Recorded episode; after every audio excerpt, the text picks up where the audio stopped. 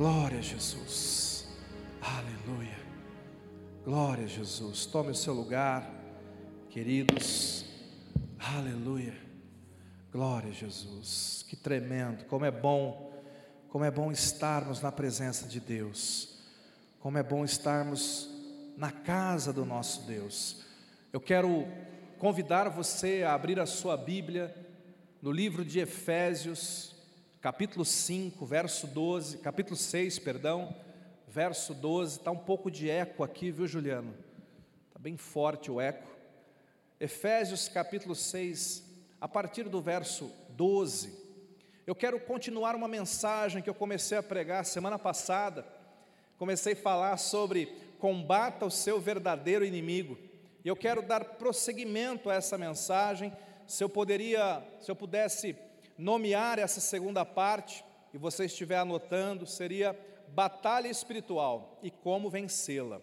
Vamos falar um pouquinho sobre isso, sobre o que é batalha espiritual e como vencer a batalha espiritual. Para quem estava aqui no outro culto, nós lemos esse texto que eu vou ler e nós começamos a explicar acerca primeiro lugar, de quem não é o seu inimigo, porque este é o foco aqui no início desse versículo. Note o que está escrito aqui. A palavra de Deus diz: porque a nossa luta não é contra carne e sangue. Veja, quando a palavra de Deus vai falar sobre o mundo espiritual, e quando a palavra de Deus vai falar sobre a nossa guerra, a guerra do crente, a batalha do cristão, ela começa dizendo contra quem não é a sua luta. Está escrito: a nossa luta não é contra carne e sangue. Em outras palavras, pessoas não são os nossos inimigos. O teu cônjuge não é o teu inimigo. Tua sogra não é tua inimiga. Teus vizinhos não são seus inimigos. O teu chefe não é o seu inimigo nem aqueles que trabalham perto de você. Muitas vezes, estas pessoas podem até estar sendo usadas para te perseguir, usadas para fazer algum mal contra você, mas você tem que entender quem é de fato o seu verdadeiro inimigo. O exemplo clássico que nós demos aqui é o exemplo da tourada. Quem lembra desse exemplo? Né? Levanta a mão aí, muita gente lembra, né? O que, que acontece na tourada? Na tourada, nós temos ali um touro, né, bravo, e tem o toureiro. E o toureiro pega um pano vermelhinho, um tecido vermelho, e ele então vai balançar aquele tecido na frente do touro. E o touro enfurecido, ele investe contra o pano vermelho. Agora escute, por que, que o touro faz isso? Preste atenção nisso. O tecido vermelho, ele atrai a atenção do touro. E o touro fica cego para a presença do toureiro. Esse é o problema. E o touro está convencido que o problema é aquele pano vermelho que está sendo sacudido diante dele. Então o touro vai com toda a força contra aquele pano, nós aprendemos já isso, né? Quando ele vai contra aquele pano, o toureiro então fica de lado, puxa o pano, e quando o touro passa, o toureiro então lança uma seta nas costas do touro, e aquela seta perfura, dói, e começa a sangrar o touro. E quando isso acontece, a torcida grita olé. E o que, que vai acontecendo é que, quando o touro se vira, ao invés de ver o toureiro, o toureiro já mostra o pano aqui na frente dele. Ele fica atrás do pano. O toureiro está aqui atrás do pano. Vem, touro, vem aqui em mim. E quando o touro vem de novo, o toureiro sai de lado, o touro passa, ele vai atingir o pano, ele não pega nada, mas o toureiro vai e lança outra seta. E uma seta após outra. Daqui a pouco aquele touro vai cansando. Daqui a pouco aquele touro vai se esvaindo em sangue e até que ele não aguenta mais lutar, porque ele não percebeu ainda que ele está lutando contra o inimigo errado, ele está lutando contra o pano e não contra o toureiro. E quando finalmente as suas forças se esvaem, e aquele touro então dobra na arena, é que o toureiro chega com a sua espada e termina de matar aquele touro. E a gente usa esse exemplo para mostrar o que acontece na nossa vida tantas e tantas vezes. Porque muitas vezes nós não temos consciência de quem é o nosso verdadeiro inimigo. E Satanás é o toureiro dessa história. E adivinha quem é o touro? Diga, sou eu. Quem tem coragem de dizer sou eu? E muitas vezes você é o touro, outras vezes você é o tecido, você é o pano vermelho. Às vezes Satanás vai me usar como um tecido, ele vai inflamar o meu coração, vai lançar pensamentos maus na minha mente. E eu muitas vezes vou ser levado a tirar a minha esposa do sério. Eu sei que isso acontece só lá em casa. Acontece em mais algum lugar por aí? E às vezes, quando isso acontece, quando você começa a irritar os outros, você sabe que está errado às vezes.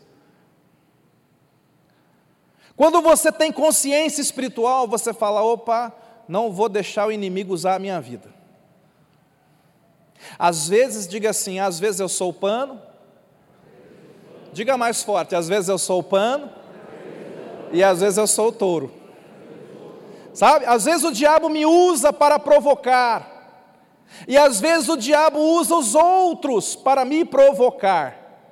E o que acontece nessa história toda é que não importa se eu estou atacando a minha esposa ou ela está me atacando, a verdade é que estamos atacando o inimigo errado. Agora preste atenção numa coisa: quando você cai no conto da tourada, quando você não entende que a sua luta não é contra carne e sangue, mas contra hostes espirituais, preste atenção que isso é muito forte. Quando você não entende esse princípio, aliados se tornam inimigos, e o inimigo se torna seu aliado. A minha esposa deveria ser a minha aliada. Mas se, se de repente eu sou usado para provocá-la, ou ela está sendo usada para me provocar, nós que somos aliados, de repente nós nos tornamos inimigos dentro de casa, nós vamos começar a discutir um com o outro, nós vamos começar a machucar um ao outro. Nós deveríamos estar juntos, nós deveríamos ser aliados, nós deveríamos estar em concordância, mas o inimigo começou a semear confusão e agora nós somos inimigos. Agora escute isso: quando eu estou investindo contra a minha esposa, quando eu estou discutindo contra a carne ou sangue, é meu líder, é meu liderado, é meu vizinho, é meu colega de trabalho, quando eu estou lutando contra esta pessoa, neste momento, eu não apenas fiz do meu aliado o meu inimigo, mas nesse momento, Satanás, que é o meu inimigo, se transformou no meu aliado porque eu estou fazendo o papel dele. Eu estou sendo instrumento dele. E o inferno, lá no inferno, eles estão gritando: olé. Olé. E toda vez que eu faço isso, toda vez que eu invisto contra alguém, dardos inflamados de Satanás são lançados contra o meu coração, porque eu sei que eu errei, eu sei que eu pequei, Muitas vezes é o dardo da mágoa, do rancor, de uma palavra que eu liberei, de uma palavra que eu ouvi, de uma atitude que eu cometi, de uma atitude que fizeram comigo. E são dardos inflamados que estão atingindo o meu coração, que vão me sangrando, que vão me cansando. Porque nós estamos atacando o inimigo errado. Agora, isso eu estou falando no âmbito dos relacionamentos, querido, isso acontece em todas as outras áreas da nossa vida também. Eu não estou dizendo que tudo é Satanás, não estou dizendo que tudo é espiritual, existe a nossa parte também, graças a Deus, nós nessa igreja pregamos muito para contrabalancear isso. Mas você tem que entender que algumas enfermidades são espirituais. Jesus, por exemplo, quando eu preguei outro dia sobre, sobre isso, quando ele foi curar aquela mulher que estava encurvada, e ele então libera a cura sobre aquela mulher, logo depois ele vai dizer assim: Eu tinha que libertar esta filha de Abraão, a qual Satanás estava prendendo. Jesus está dizendo que aquela enfermidade, não estou dizendo que todo doente é um preso de Satanás, mas eu estou dizendo que algumas enfermidades, a origem é espiritual. E você não vai vencê-la com remédio. Você tem que entender que você tem que exercer autoridade espiritual. Nós temos que compreender que há um mundo espiritual, nós estamos imersos nesse mundo espiritual. Você, eu quero que você compreenda um princípio importante. Fala para quem está do seu lado, tenha consciência do mundo espiritual. Fala para o outro vizinho também.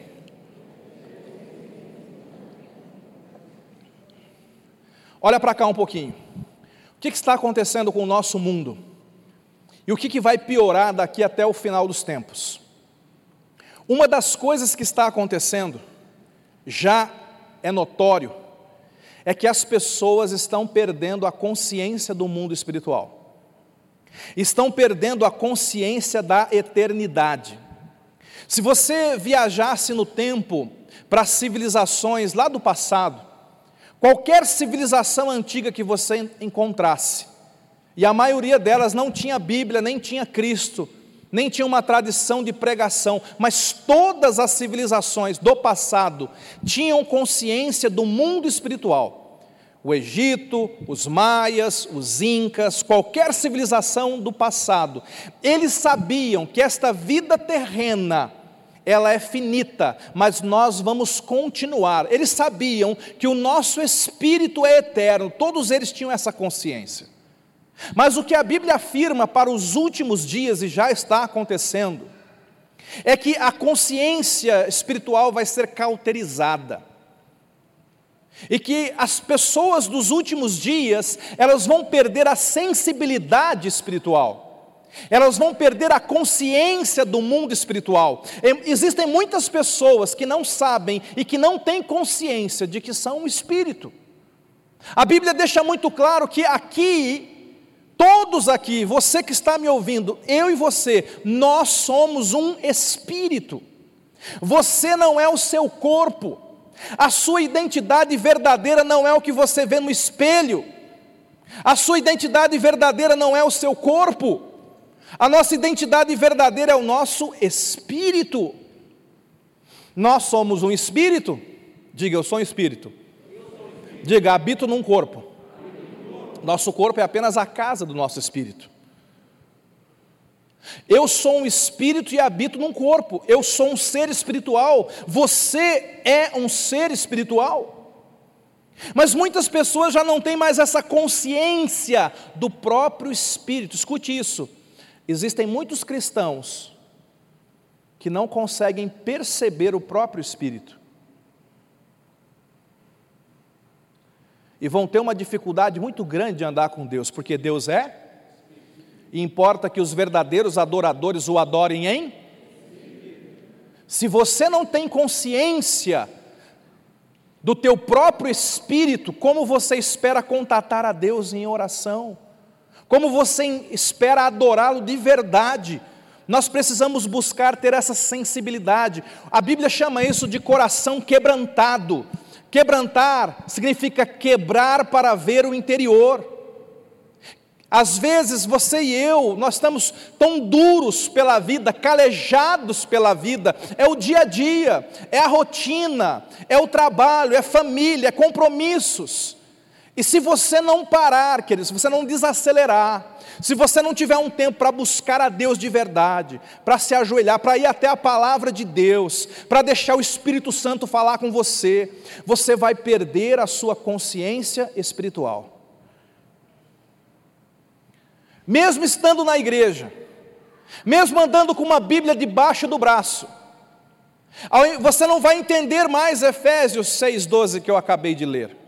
Porque você só consegue enxergar carne e sangue, você só consegue enxergar pessoas e coisas materiais. Mas você não tem consciência de que por trás das pessoas, por trás das coisas e por trás desse sistema de mundo, existe um mundo espiritual. E esse mundo espiritual está dividido. Esse mundo espiritual está em guerra. A Bíblia deixa muito claro que há o reino da luz Deus está no seu trono. Esse reino da luz tem os anjos de Deus, e esse reino da luz tem a igreja de Deus. Você é do reino da luz, amém?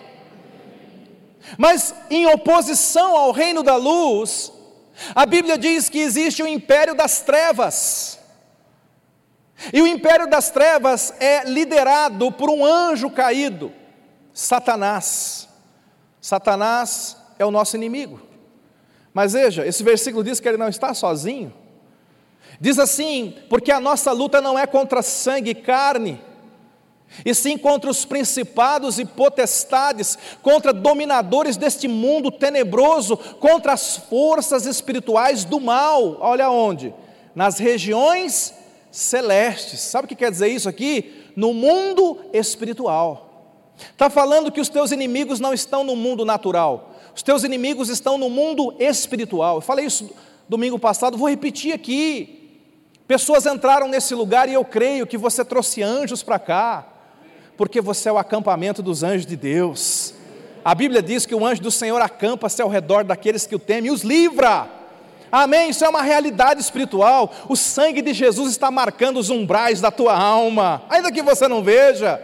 Você é templo do Espírito Santo. Fala para quem está do seu lado: o endereço de Deus sou eu. Aleluia!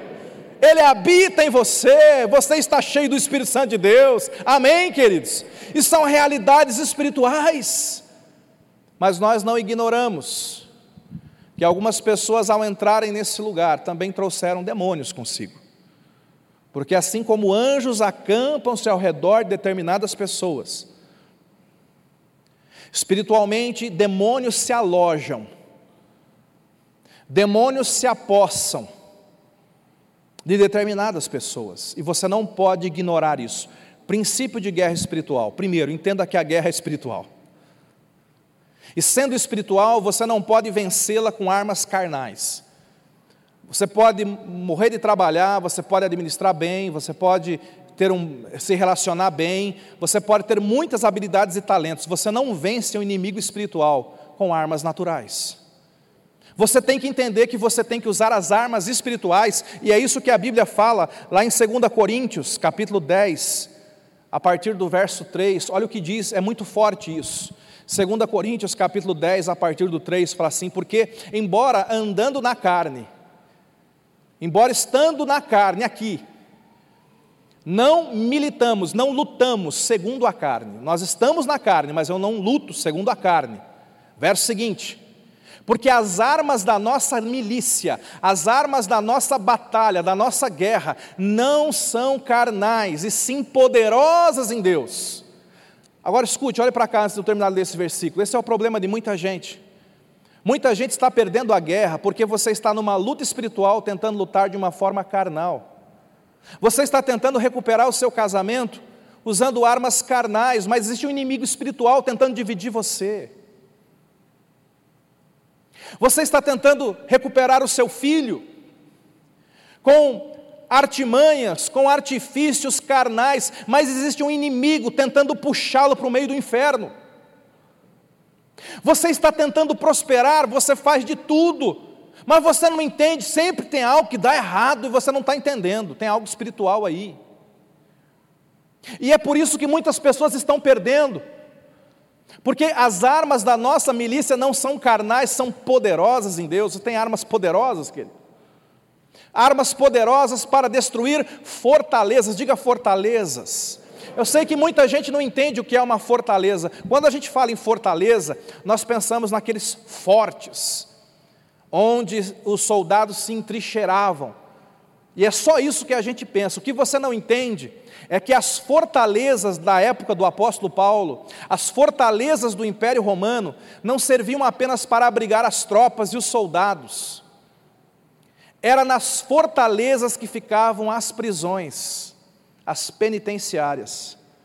Quando o apóstolo Paulo, aqui, inspirado pelo Espírito Santo, diz assim: as nossas armas são poderosas em Deus para destruir fortalezas, ele está dizendo para destruir prisões, porque tem pessoas que estão espiritualmente presas. Você pode estar aqui cantando livremente, mas preso no seu coração, preso na sua mente, preso nos seus pensamentos, preso nas suas emoções, preso na sua vida financeira. A boa notícia é que as armas de Deus são poderosas para a destruição das prisões.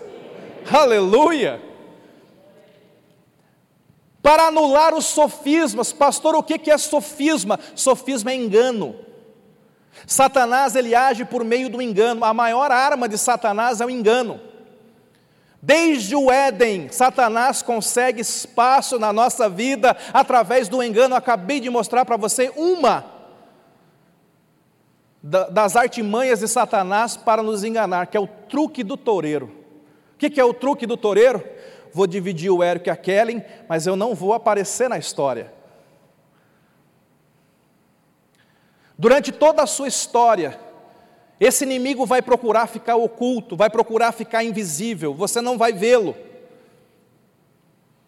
Ele vai tentar o máximo possível fazer você acreditar que ele não existe. Isso é uma artimanha, é um sofisma. Por quê, pastor? Porque o inimigo não reconhecido não pode ser derrotado. Porque se você não admitir que você tem um inimigo, você não pode lutar contra aquilo que você não crê que existe. Satanás tem que te convencer que não existe. Porque então você não vai se levantar, você não vai se preocupar com ele, afinal ele não existe. A Bíblia continua dizendo que, além de anular os sofismas, e toda altivez que se levanta contra o conhecimento de Deus, levando cativo todo o pensamento à obediência de Cristo. O que, que esse texto está dizendo? Daqui a pouco eu vou entrar um pouco mais fundo. Que um dos primeiros campos de batalha espiritual é a nossa mente. A nossa mente é um dos, dos campos que Satanás quer dominar, e tem dominado muitas pessoas. O seu pensamento pode estar repetidamente preso em coisas erradas, Existem pessoas cujo pensamento repetidamente está preso ao pecado, repetidamente está preso à mágoa, repetidamente está preso a intenções ruins, repetidamente está preso à ansiedade, repetidamente está preso a uma tristeza, repetidamente está preso ao passado, e tudo isso são fortalezas, são prisões que estão prendendo você. E esse texto está dizendo que as armas de Deus vão quebrar todas essas prisões. E se você que tiver que se prender a alguma coisa, você vai se prender à obediência de Cristo. Porque ali há vitória. Porque ali há bênção, porque ali existe sucesso para você. Mas a primeira coisa que você tem que entender é que nós precisamos ter então, queridos, esta consciência espiritual. Jesus, uma vez lá em Lucas 10, eu nem vou ler, ele envia os doze para fazer uma obra, uma missão. Aliás, enviou 70. Primeiro mandou os doze, depois os 70. E os 70 vão e fazem a obra. Milagres acontecem, pessoas são curadas. E os 70 voltam cheios de alegria e falam: Jesus funciona. E aí Jesus fala uma coisa que eles não tinham percebido. Jesus viu uma coisa que eles não viram. Jesus falou assim: Eu via Satanás, é Lucas 10, 18, se não me engano. Eu via Satanás cair do céu. Eu via Satanás cair como um relâmpago. Escute, enquanto nós estamos fazendo a obra de Deus, você está lá na tua cela, está pregando o Evangelho, você está sendo um cristão fiel no teu trabalho, você não está enxergando, nós só temos uma visão natural. Mas espiritualmente Satanás está sendo derrubado, destronado por onde você passa, quando você é fiel, quando você prega o Evangelho, quando você é de Cristo, quando você é obediente, quando você é uma pessoa de fé, muitas vezes você não enxerga, esse é o nosso problema. Nós não enxergamos no natural, mas você tem que saber que está acontecendo no mundo espiritual, meu irmão. Talvez você não esteja enxergando a obra de Deus, talvez você olhe para a tua vida e fale assim, pastor, eu não estou vendo acontecer, mas eu estou aqui para te dizer: se você continuar sendo fiel, se você continuar no Senhor, Satanás vai ser destronado na tua vida, Satanás vai ser derrubado no teu lar, Satanás vai ser vencido na tua família, você vai prevalecer, por quê? Porque a igreja está no ataque. A Bíblia fala que as portas do inferno não prevalecerão. Nós estamos no ataque, irmãos. E o inferno não tem poder de prevalecer sobre a tua vida, está me ouvindo? Satanás não tem poder de prevalecer contra os filhos de Deus, está me ouvindo? Nós já sabemos.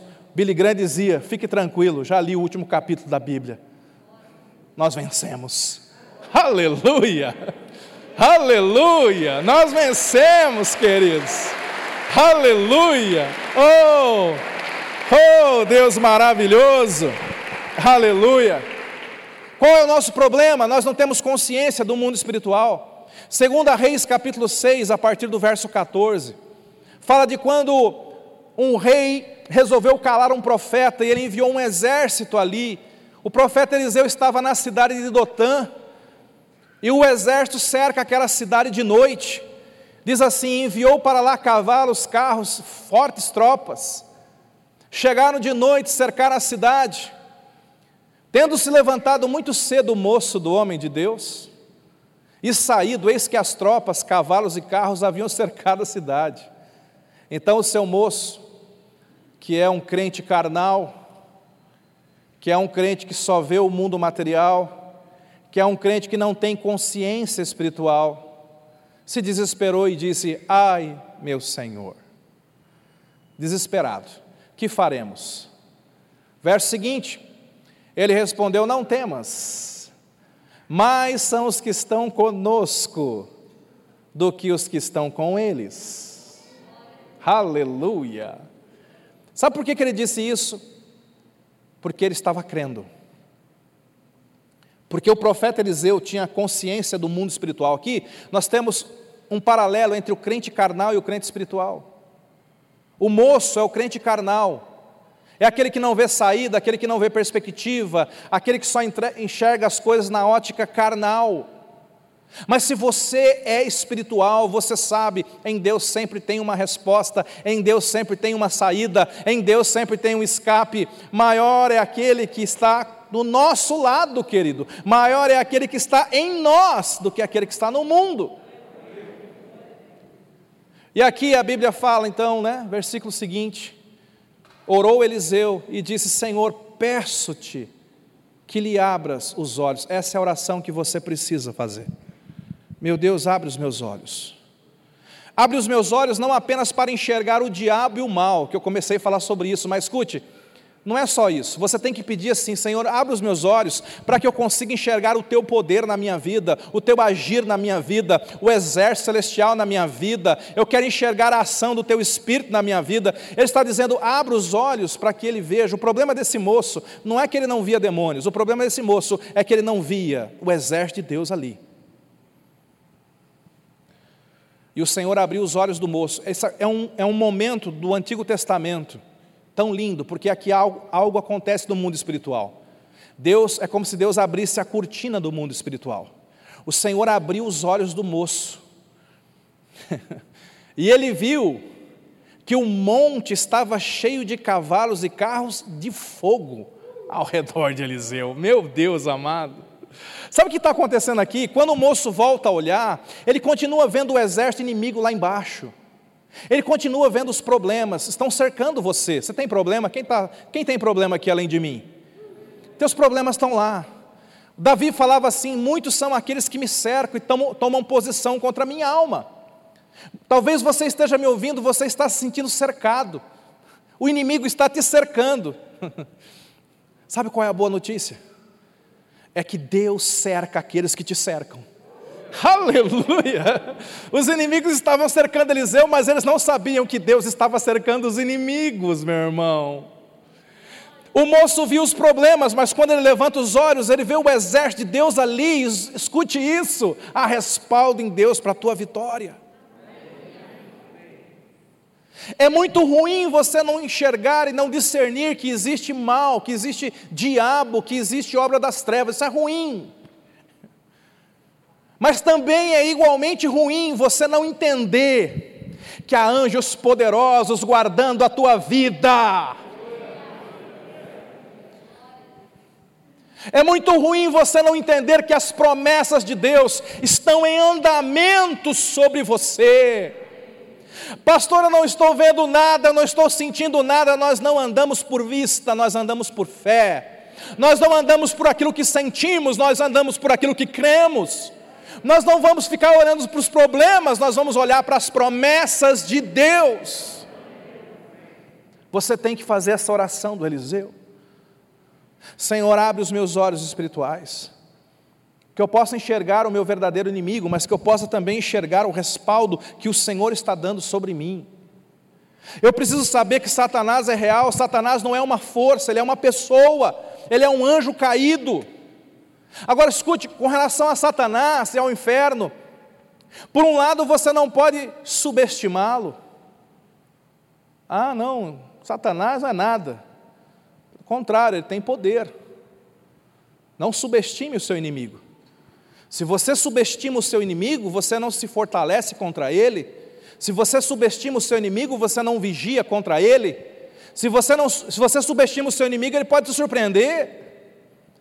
Mas por outro lado, você também não pode superestimar o seu inimigo, porque tem gente de um lado que fala assim: não, pastor, eu não creio que, que Jesus existe. Eu lembro de um homem que procurou a gente aqui uns anos atrás, o Zezé estava aqui, estava comigo uma tarde, e ele falou assim: não acredito que existe espírito maligno nem nada, né? E aí, mas ele estava com muito problema na vida dele e estava na cara que era problema espiritual. E aí a gente levou ele na salinha e fomos orar. E endemoniou, né, Zezé? Manifestou tudo. Sapato para um lado, ficou todo. Depois de muita guerra espiritual, ele acordou no chão. Uh, o que está acontecendo? E eu lembro o Zezé até hoje. E agora? Você crê que demônio existe? eu lembro até hoje dessa situação. Que coisa. Quantas pessoas são como aquele empresário? Que não acredita que demônio existe. Enquanto isso, o demônio está aqui, ó, só descendo o pau, está só acabando com tudo, porque aquela pessoa não resiste. Você não consegue vencer um inimigo que você não crê que exista. Mas também quantas pessoas estão aqui do outro lado, para eles tudo é demônio. Tudo é demônio. Jesus que vai, chega correndo da rua, corpo quente, abre a geladeira, toma um gole de água gelada e espirra. Está amarrado, Satanás está me colocando gripe. Tudo é demônio. Não, meu irmão. E, e, aqueles outros então que vivem neuróticos, não é? Eu lembro uma vez, uma pessoa chegou para mim e falou, pastor, um obreiro, um obreiro de libertação uma vez falou para mim, pastor, você não acredita quem foi o diabo que manifestou na minha célula quarta-feira? Manifestou, pastor. Quem foi? O próprio Lúcifer. Pensa, pastor, nunca tinha visto uma situação dessa. Eu fiquei olhando, eu não vou falar o nome do bairro, mas eu falei, rapaz, o Lúcifer veio para esse bairro, quarta-feira, Olha, Itupeva agora entrou no mapa cósmico. Porque Lúcifer não é onipresente, são muitos demônios. E a Bíblia nem fala de Lúcifer propriamente possuindo uma pessoa. Então tem gente que assim superestima, o diabo pode, o diabo acontece, o diabo é. Não, meu irmão, Deus é mais. Está entendendo? A origem de Satanás foi criado por Deus. A obra de Satanás, matar, roubar e destruir. Agora o bom dessa história, o destino de Satanás, Apocalipse 20, 10. E Satanás foi lançado no lago de fogo e enxofre, e vai arder para sempre. A Bíblia começa com o diabo enganando o homem, termina com o homem entrando no céu e o diabo entrando no inferno, querido, lá no lago de fogo. Você tem que entender: Satanás não é onipresente, Satanás não é onisciente, Satanás não é onipotente, ele não tem todo o poder, não, tem, não sabe tudo. Só Deus é onipotente, onisciente, onipresente. Você tem que saber isso. Você tem que equilibrar esse negócio aí na sua vida. Satanás, ele possui algumas pessoas, ele tem o poder, os demônios podem ter o poder de possessão, mas é só de alguns. Na maioria dos casos, ele não trabalha com possessão. Na maioria dos casos, o inimigo trabalha com obsessão. Diga obsessão. Pastor, o que é obsessão? É uma ideia fixa. Obsessão é uma compulsão. Obsessão é uma vontade irresistível de fazer algo. Obsessão é um pensamento repetitivo. E eu creio que muitos crentes não estão possessos. Satanás não consegue fazer uma possessão em quem realmente é de Deus. mas que tem muita gente que ele está agindo com obsessão, isso está. Pessoas que estão com uma obsessão por um pecado. Todo vício é uma obsessão. Todo vício é um desejo irresistível e repetitivo de fazer algo. Tem pessoas que estão com aquela obsessão de odiar alguém, aquela obsessão de guardar rancor no coração de alguém, mágoa de alguém. E Satanás, ele age em três campos. Eu estou finalizando porque o tempo já foi de novo. Essa mensagem é demais, né? A gente vai pregar muito, podia repetir, né? Um mês, outro mês isso aqui. Porque Satanás, ele quer primeiro tomar a sua mente, diga mente. Ele quer construir fortaleza na sua mente, ele quer dominar, querido, os seus pensamentos. Segundo campo que Satanás quer dominar é a sua língua, sua boca, seus lábios. Ele quer colocar palavras na sua boca, não apenas de, de palavrão, mas também ele vai tentar te usar para machucar outras pessoas, pessoas próximas a você. Você pode ferir com palavras, mas também ele pode usar os seus próprios lábios para você, ao invés de confessar fé, você confessa incredulidade. Você começa a fazer confissões ruins a teu respeito, ruins acerca da tua família. Eu não sou ninguém, meu casamento não vai dar certo, esse ano vai dar errado, o ano que vem vai ser pior. E ele já dominou os seus lábios. Ele domina a mente, ele quer dominar os seus lábios e ele quer dominar o seu coração. Sobre tudo que se deve guardar, guarda o teu coração, pois dele procedem as saídas da vida. Quantas pessoas já têm o coração dominado? Se você tem mágoa, você tem o coração dominado. Você tem rancor de alguém, o objetivo de Satanás com, com a cilada do toureiro é, é não apenas dominar aquela situação e me fazer ferir, ser ferido, mas é criar dentro de mim uma fortaleza, uma prisão, porque agora eu vou ter uma mágoa da minha esposa, eu vou ter uma mágoa do, daquele meu colega de trabalho, eu vou ter uma mágoa do irmão do meu lado.